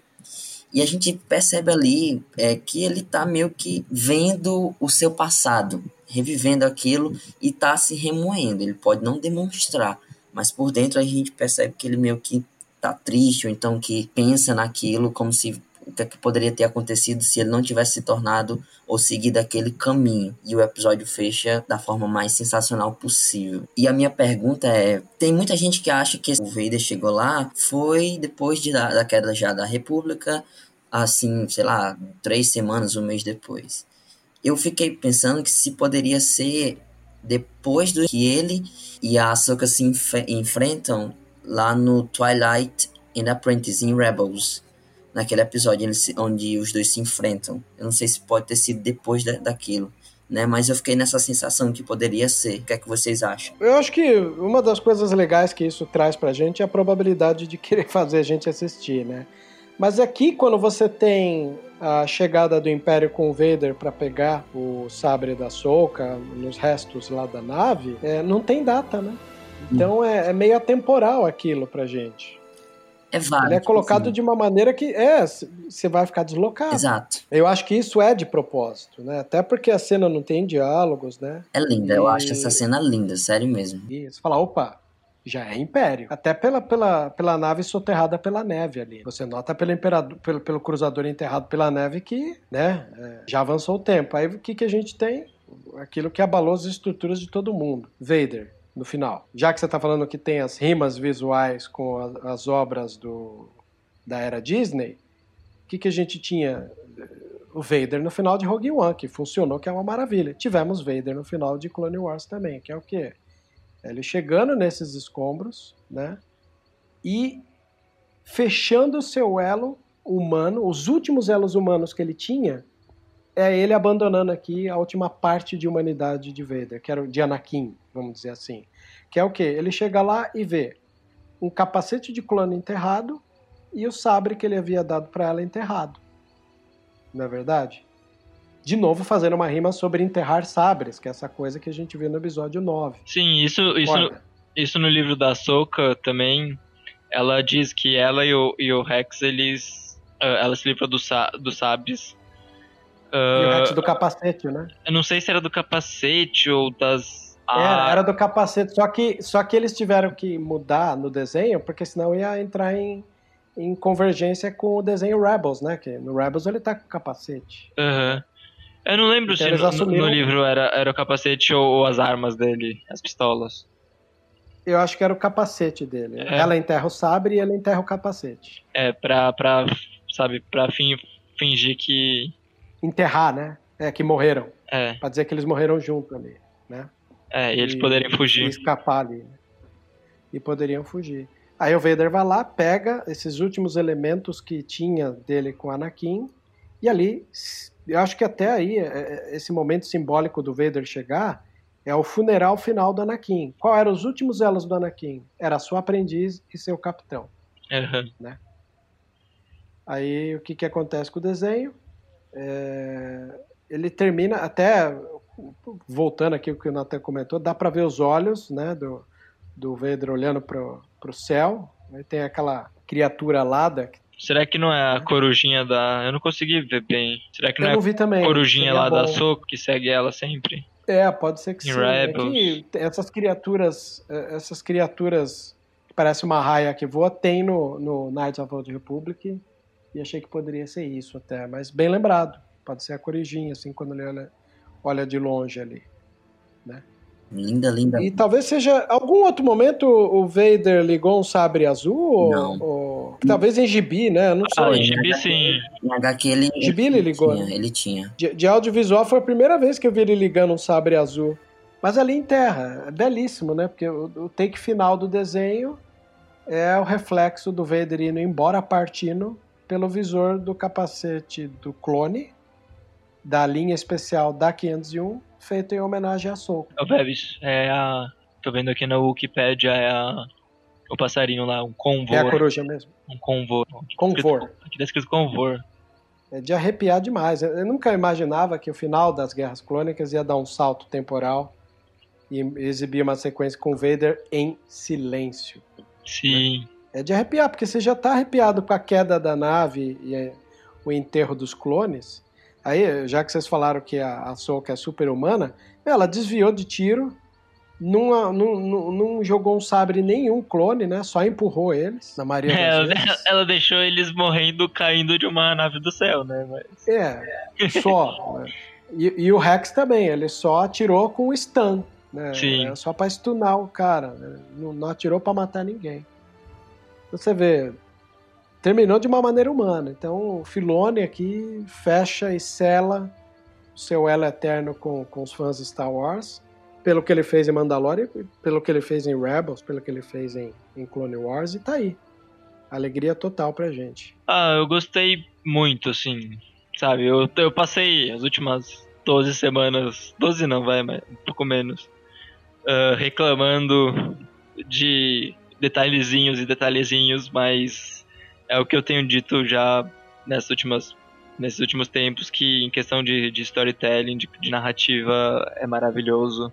Eu gostei, o Cerco de Mandalor foi, sabe, impressionante. O jeito que ele me agradou. Ele realmente conseguiu, sabe, ser muito tenso e emocionante, mesmo a gente sabendo tudo o que ia acontecer, a gente ainda ficou com sem ar em muitos momentos, por mais que a gente que fossem sabe, a gente tava esperando os clones se virarem contra a Soka e ter a Ordem 66 e eles terem que fugir. E mesmo assim ele, ele conseguiu, sabe, surpreender de sua maneira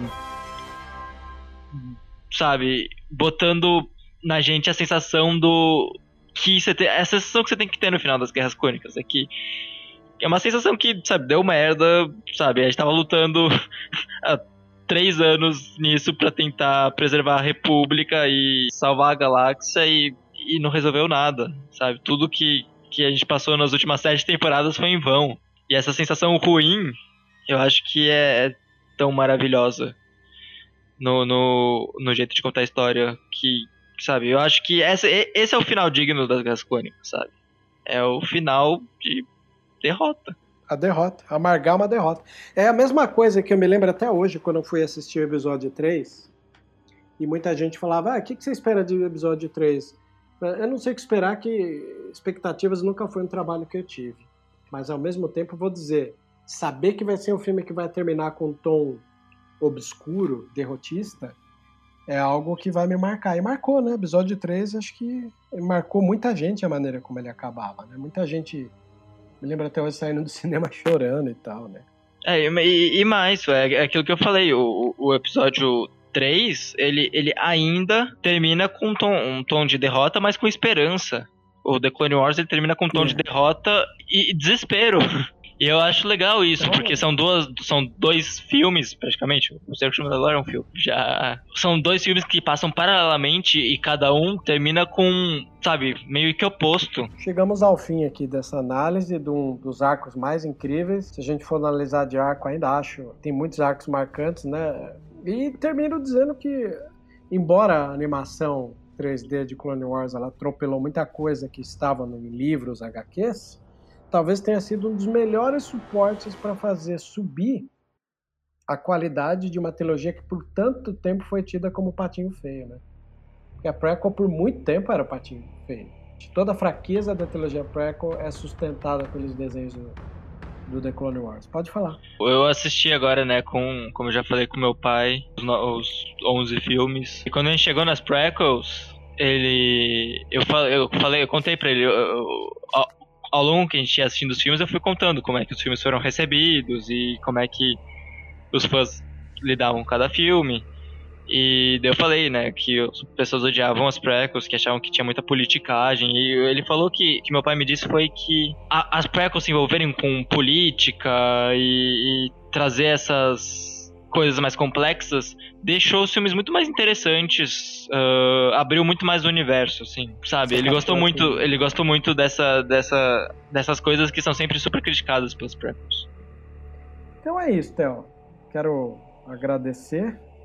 Quero agradecer ao Natan. Natan, obrigado por ter participado aqui com a gente, tá? Bom, pessoal, é, agradeço aí pela oportunidade de conversar com vocês novamente. Foi um papo interessante sobre uma das melhores séries de Star Wars. Quem não viu, assista, certo? Porque é muito bom e preenche bem o universo Star Wars, certo? E trazem, trazem personagens essenciais para a história de Star Wars. Agradecer ao Vebs e ao Tel por terem cedido espaço e também terem conversado comigo. E may the force be with you, always. Quero agradecer ao Tel, meu parceiro de Sociedade Jedi. Como eu disse aqui, poucas vezes vocês vão ver a amizade que tem discordâncias e, e, que flui tão bem, onde a gente aprende, como a gente aprende cotidianamente lá na Sociedade Jedi, né? Obrigado por ter participado, viu, Theo? Sempre uma honra. E toda vez que você quiser falar de, de, de, Star Wars, pode me convidar. E agradeço você, caro ouvinte, por mais uma vez estar nos acompanhando aqui. Vale uma explicação que nós antecipamos o podcast sobre o arco do Cerco de Mandalore e na semana que vem a gente coloca aí para vocês o análise do arco, né, da Ahsoka, do retorno dela com as irmãos Trace. OK? É isso, mais uma vez obrigado e que a força esteja com vocês.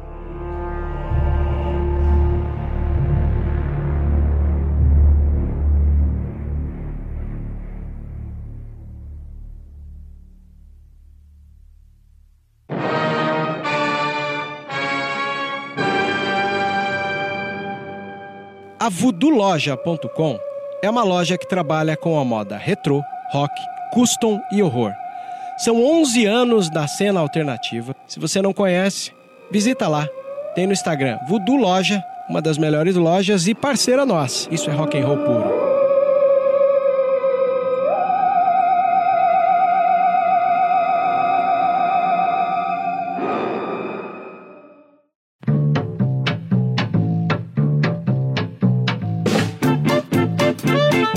Você ouviu e vivenciou Vozes da Força. Por hoje é só. E que a força esteja com você sempre. Aqui é o comandante Paul Dameron desligando.